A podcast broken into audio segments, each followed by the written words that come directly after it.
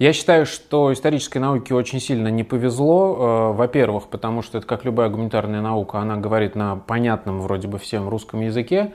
Соответственно, возникает э, большое такое ощущение, что все все понимают, все все знают, и непонятно, ну, зачем нужно быть специалистом в этой отрасли казалось бы, брал, взял, прочитал, потом написал, никаких проблем нет. А вторая проблема исторической науки в том, что с ней 95% населения Российской Федерации, да вообще любой страны, в жизни никогда не сталкивается в принципе. Я имею в виду, то есть вообще не сталкивается с исторической наукой. Потому что чаще всего люди а, знают об истории школьного курса, который а, не имеет никакого отношения к истории как к науке. А, первое, что мой будущий на тот момент научный руководитель мне сказал, когда мы поступили в университет и сели перед ним на первом курсе, он сказал, забудьте все, чему вас учили в школе. Просто потому, что а, школьный курс истории а, призван достигать совершенно других целей. Школьный курс истории нужен для того, чтобы сформировать гражданина страны, чтобы у него было самосознание, чтобы он понимал место этой страны в истории, свое место в истории страны, и у него была какая-то система координат. А, это уже готовая картина мира сформированная, которой, в свою очередь, в том числе можно немножко управлять, манипулировать. И история в этом смысле действительно а, помогает политикам формировать какое-то мировоззрение людей и как-то помогать ими управлять. Но опять же, к исторической науке это не имеет никакого отношения, потому что а, это как бы ну, сказка, которую тебе рассказывают. А в школе не дают никакого понимания о том, как действует наука, каковы ее цели, задачи, какими методами она пользуется. И поэтому, собственно, выпускникам школ кажется, что ну, историк – это тот, кто рассказывает истории. Можно сегодня одну историю рассказать, можно завтра другую историю. А в то же время историческая наука, так же, как и все другие, нужна для а, познания мира, для того, чтобы понимать, э, как происходят события, каковы их причины, как они устроены, какие у них следствия. Вот. И совершенно не цель науки, например, давать э, какие-то нравственные оценки тем или иным событиям, тем или иным поступкам. И э, это большая проблема, потому что, ну, понятно, что как в любой науке бывает плохая наука, бывают плохие ученые, которые, естественно, это иногда нарушается, но цель такая, задача такая. И э, историческая наука точно так же, как и биология, она, в общем, должна быть беспристрастна, потому что никто не ставит перед э, биологом задачу разобраться, кто прав э, в схватке лев э, или лань, который он сейчас сжирает. Вот, ну, то есть это совершенно бессмысленная моральная дилемма. И вот перед историком, в принципе, тоже не должна стоять такая моральная дилемма. Он смотрит, как развивается общество, почему, кто кого эксплуатирует, эксплуатирует ли. Ну и это так сложилась структура данного момента. А, и он не должен делать никаких выводов а, и искать правых и виноватых. А, и большая часть людей, как я уже сказал, сталкивается или в школе, или потом с очень странным, даже не научпопом, а с историческими сочинениями, которые, опять же, к историч... их тоже называют э, историческими. Они тоже вроде бы как про историю, но к науке они, опять же, никакого отношения не имеют. Это книжки там художественные, вроде Пикуля какого-нибудь, э, или книжки про историю, которые написаны не пойми кем, и там просто рассказываются захватывающие истории о том, кто когда с кем переспал, кто кого завоевал и, и так далее.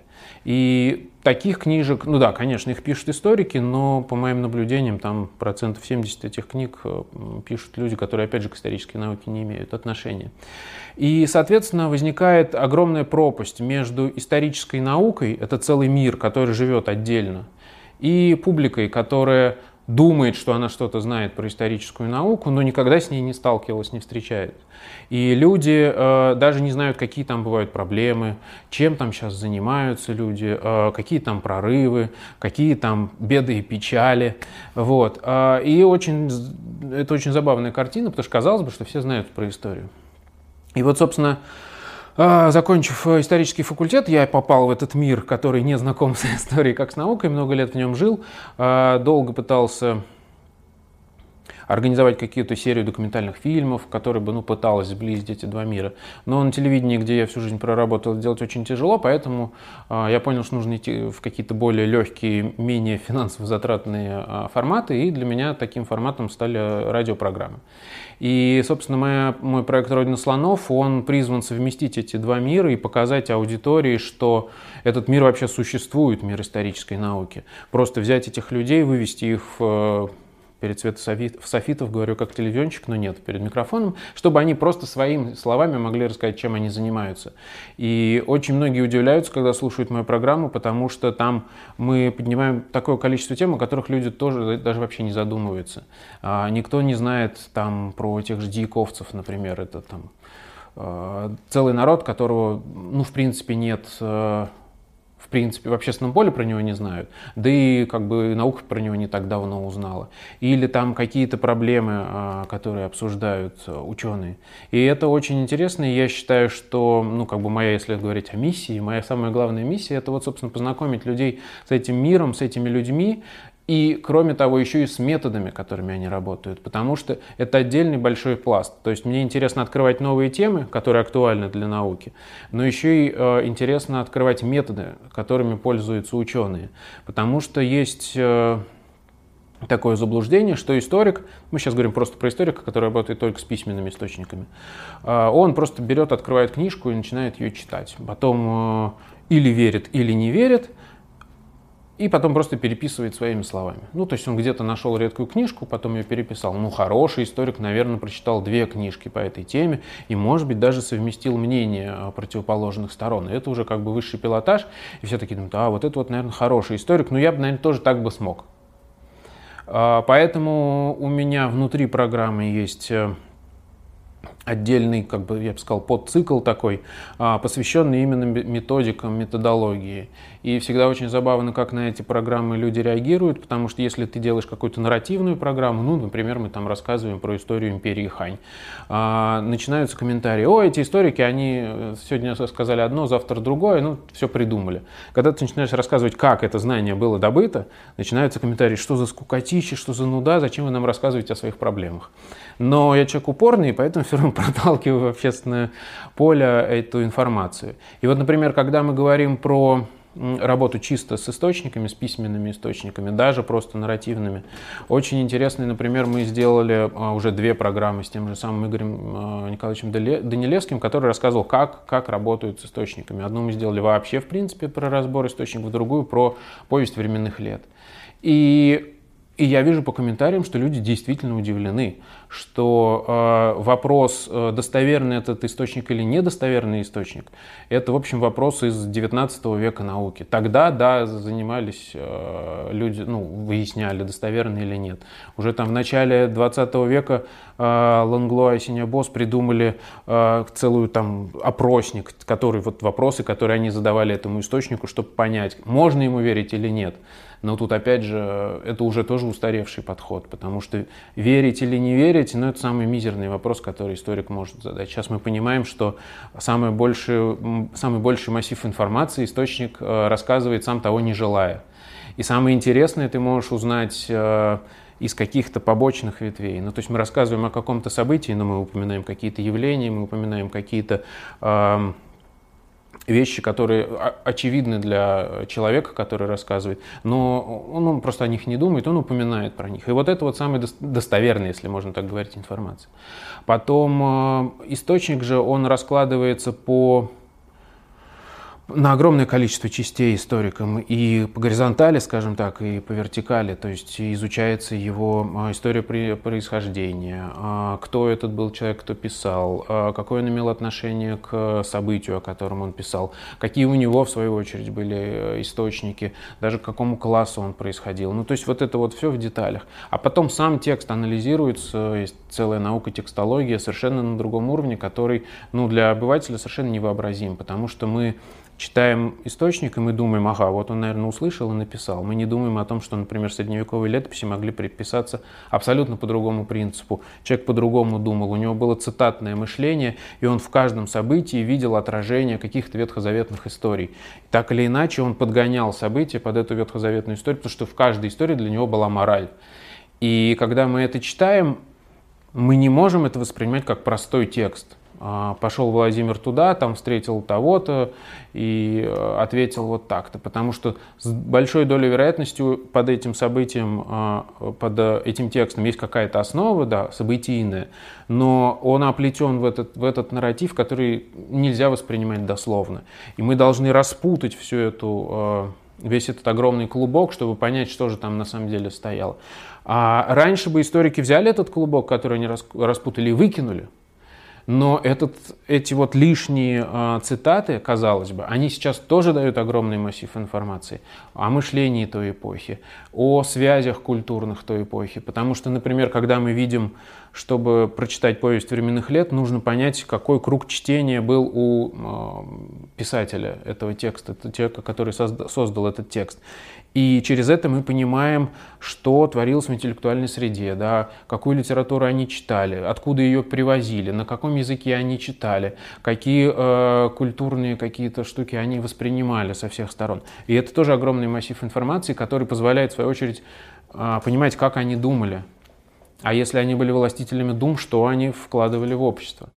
И вот здесь уже как бы, да, обыватель, он пасует, ну, по логике, в том смысле, что чтобы вот так анализировать источник, это большой труд, это огромное количество знаний, это там языки, и в том числе, опять же, для меня вот всегда была этой загадкой, как они сидят, читают и вычленяют эти цитаты. Чтобы их вычленить, ты же их должен вспомнить, тут тебе компьютер не поможет никак, особенно если это не прямая цитата, а пересказ. Ты должен узнать этот мотив. И в любой эпохе, вот Просто это я сейчас про анализ текста только говорю. Причем текста такого нарративного. Вот рассказ о чем-то.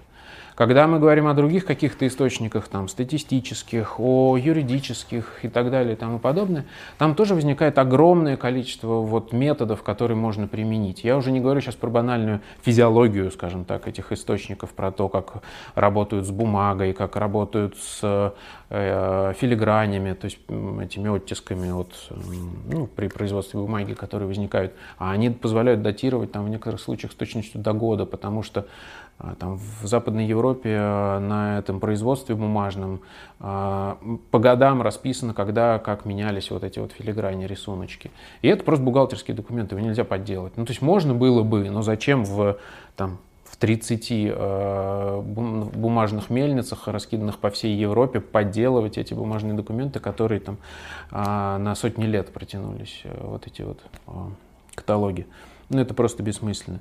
И вот таких вот деталюшечек очень много. Если мы говорим про другие стороны э, исторической науки, к которым я отношу и археологию, хотя археологи начнут возмущаться, но я считаю, что это все вместе э, они или мы делаем одно дело, то там тоже сейчас э, совершенно другой уровень подхода к проблеме и по части сбора материала, и по части анализа материала, и работы с ним. А, это, это совершенно другой мир. Там современные технологии позволяют просто из земли доставать информацию. Я вот опять же вспомнил про диковцев в начале, сейчас про них вспомню. Недавно был на раскопках у Александра Сыроватка и видел, как а, почвовед отбирает пробы. А, ну, то есть, понятно, что я ездил в экспедиции, не один год ездил, но даже я смотрю на эту яму и ничего там не вижу совсем. То есть я вижу пятно, да, была какая-то размытая яма. Ну, ямы в грунте остаются в виде этих пятен. Но внутри наполнения ее я бы не понял вообще, зачем эта яма. А, а это погребение. А, а погребение представляет собой вот набор раскиданных по территории 2 на 2 метра вот, вот таких буквально миллиметровых косточек, миллиметровых, и каких-то угольков. Но они по этому материалу установят огромное количество информации. И там почвовед, например, она, собственно, приехала в, том, в, тот, в тот раз для того, чтобы понять, во что а, был завернут а, вот этот вот прах, сожженный где-то в другом месте потому что они хотели по границе э, этой ямы а, или там по границе вот расположения этих костей, там костных останков, углей, еще что-то, а, поймать а, остатки там или мешковины, в которые было это завернуто, или кожи, еще что-то. То есть там бактерии, которые это все сожрали, они какие-то выделяют продукты жизнедеятельности, и мы по ним восстанавливаем, можем понять, как, как собственно, обряд проходил. В мешке ли его принесли, там, или в коже, или в берестяном туиске. То есть э, и представить такое там 50 лет назад вообще невозможно. И каждый день находятся какие-то новые методы, которые позволяют буквально из ничего, из воздуха создавать информацию. Опять же, да, тот же самый сыроватка, вот я увидел у него метод. Они находят э, развал керамики, ну, то есть горшочек упал вот так вот, и там маленький кусочек вот керамики, он вот так вот лег. А, они его открывают и тут же из-под него берут э, пыльцевой анализ, ну, вот эту землю. Я говорю, зачем? А, пытаетесь понять, что в горшке было, он говорит, ха, сейчас прям. А в тот момент, когда горшок развалился, э, при удачном стечении обстоятельств, если это там было летом или там весной, когда цветет, э, цветут растения, он накрыл пыльцу какую-то, которая летала в воздухе. И по анализу этой пыльцы мы можем много сказать о климате конкретной этой эпохи, когда э, этот горшок развалился. И никакие письменные источники не дадут такой информации. А климат менялся постоянно и очень часто. И, соответственно, это много дает в том числе о бытии, о хозяйстве этих людей и так далее. То есть э, и методы работы а, постоянно улучшаются, и объем информации, который мы получаем, он растет просто в геометрической прогрессии. И это очень интересно, и большая часть людей просто отрезаны от, от этого мира. Потому что так повелось, да, что мы интересуемся историей только в смысле желтеньких рассказов о том, э, кто кого убил, кто с кем переспал, или с, э, с точки зрения каких-то наших национальных амбиций, э, государственных интересов и так далее. А, и да, здесь э, происходят манипуляции, но по моему наблюдению, историкам э, интересно это все, ну там процентов 5-10, может быть, историков. И то они подходят к этому с холодной головой, и не так, как там э, люди, которые... Соответственно, нет запроса вот на ту всю информацию, про которую я сейчас говорил. И я пытаюсь его в своей работе создать, этот запрос. Я хочу показать, вот люди, это интересно. Причем это интересно, потому что это рассказывает о нас, как жили наши предки, а, как мы пришли к тому, чем мы сейчас являемся. Мы можем сравнить э, наш образ жизни, их образ жизни. И это дает нам информацию в принципе о человечестве, о себе очень много. И это очень интересно. И это вот микроистория, бытовая история. Это то, о чем мало думают, но сейчас, слава богу, интерес.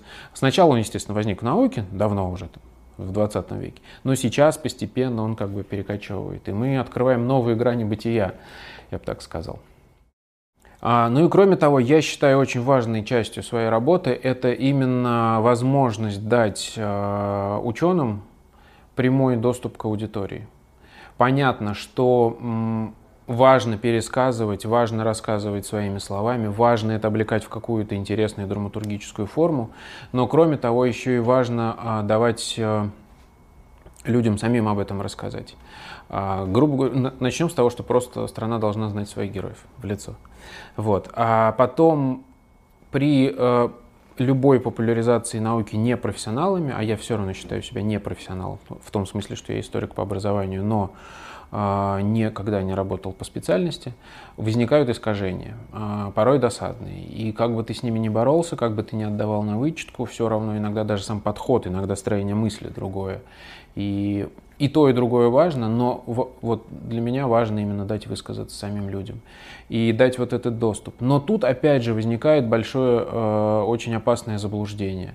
Я очень часто поэтому высказываюсь, никогда не перестану это говорить. Несмотря на то, что мы говорим с учеными, несмотря на то, что мы им даем говорить самим, но никогда нельзя забывать о том, что тот формат, который форматы, которые я делаю, это все равно научно-популярный, популярный формат. И человек, который послушал «Родину слонов», например, или прочитал какую-то расшифровку, или увидел какой-то фильм, который я сделал, он должен помнить, что сейчас здесь он смотрит популярный формат. И это не научная статья. Там не оформлен научный аппарат, и он должен понимать, что, глядя на это, что там историк может ошибаться, он где-то может заговориться, где-то еще что-то, где-то не сослаться на источники, где-то не рассказать о методологии, которую он принял. Соответственно, если ты послушал популярный формат, ты просто должен, ты понимаешь, что это есть и в какую сторону двигаться. Дали тебе э, список литературы в конце, не дали, но ты должен понимать, что это просто ну, такая верхушка айсберга. И ты не можешь э, судить ученого, которого ты сейчас услышал, а он там болтун, он там методологией какой-то непонятной пользуется. Нет, просто он ее тебе не рассказывал. Если он ее начнет тебе рассказывать, ты уснешь, ничего не поймешь и так далее. Если ты хочешь э, вот так общаться на равных, ты должен идти и читать научные труды этого ученого, и ты должен разбираться в этой методологии. И вот там, поверьте мне, уже 90% сломают себе зубы, просто потому что они не знают вводных, даже если слова все понятные, а они не понимают критерии, критерии оценки, они не до конца конца понимают эти методы. Вот. И про это нужно, нельзя точнее забывать, о том, что науч-поп, каким бы он ни был, грамотным, качественным, он все равно науч-поп. Он просто показывает, что этот мир есть и дает тебе направление, если тебе стало интересно, куда двигаться. И поэтому я сейчас пытаюсь развивать новый, другой подход, что называется. Я хочу, а, мы сейчас делаем, запускаем исторический тоже науч-поп журнал под названием «Прошлое», и мы там будем развивать, кроме вот всего такого, еще и формат просто перепечатывания а, настоящих научных статей. Мы, естественно, отбираем те, которые можно воспринять, ну, там, без специального образования. Мы, естественно, выбираем там редак... ну, темы какие-то, которые попроще все-таки. Но я хочу, чтобы просто люди увидели э, именно научный труд, как он выглядит, как там э, происходит работа с источником, э, как оформляется научно-справочный аппарат. Потому что научно-справочный аппарат для истории, в основном, ну, я же не знаю, как в других науках, но для истории это прям ну, базис, это 50% минимум труда. Потому что без научно-справочного аппарата, без рассказа, откуда ты взял эту информацию, на какие источники ты ссылаешься, это все бессмысленно. Для профессионального историка, который читает другой труд, это просто набор ну, каких-то мыслей. А вот когда у тебя оформлен весь э, научно-справочный аппарат, да, это уже, как, как в любой другой науке, это опыт. В смысле, как в физике опыт. Ты берешь кубики, ты берешь источники, ты берешь информацию и из нее складываешь что-то.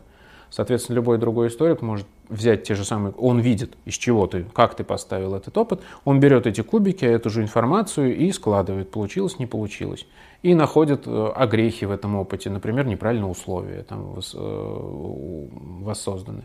И то есть это очень похоже, на самом деле, если ты видишь нормальный научный труд. И вот мне как раз хочется сейчас вот давать доступ именно к такой информации. Плюс мы хотим, а, сейчас мы договорились уже с несколькими институциями, скажем так, шире, не институтами, а шире, а, о том, что мы будем транслировать а, напрямую там, настоящие научные семинары, настоящие научные конференции, чтобы, опять же, человек мог посмотреть, как, во-первых, эта информация преподносится профессионалами для профессионалов и как они это обсуждают Потому что дискуссия идет на другом уровне обычно, не как в ток-шоу на телевидении. А, и там есть тоже свои методы ведения этой дискуссии. И вот я хочу в этом направлении тоже двигаться. Ну, естественно, не забывать обычный научпоп, а, обычные а, популярные рассказы и так далее. И я надеюсь, что с каждым годом все больше и больше людей будут понимать, что есть история как наука, и вот эта связка между этими двумя мирами, общество и историческая именно наука, она будет крепнуть, э, расширяться, и авторитет э, научного мира в обществе будет расти.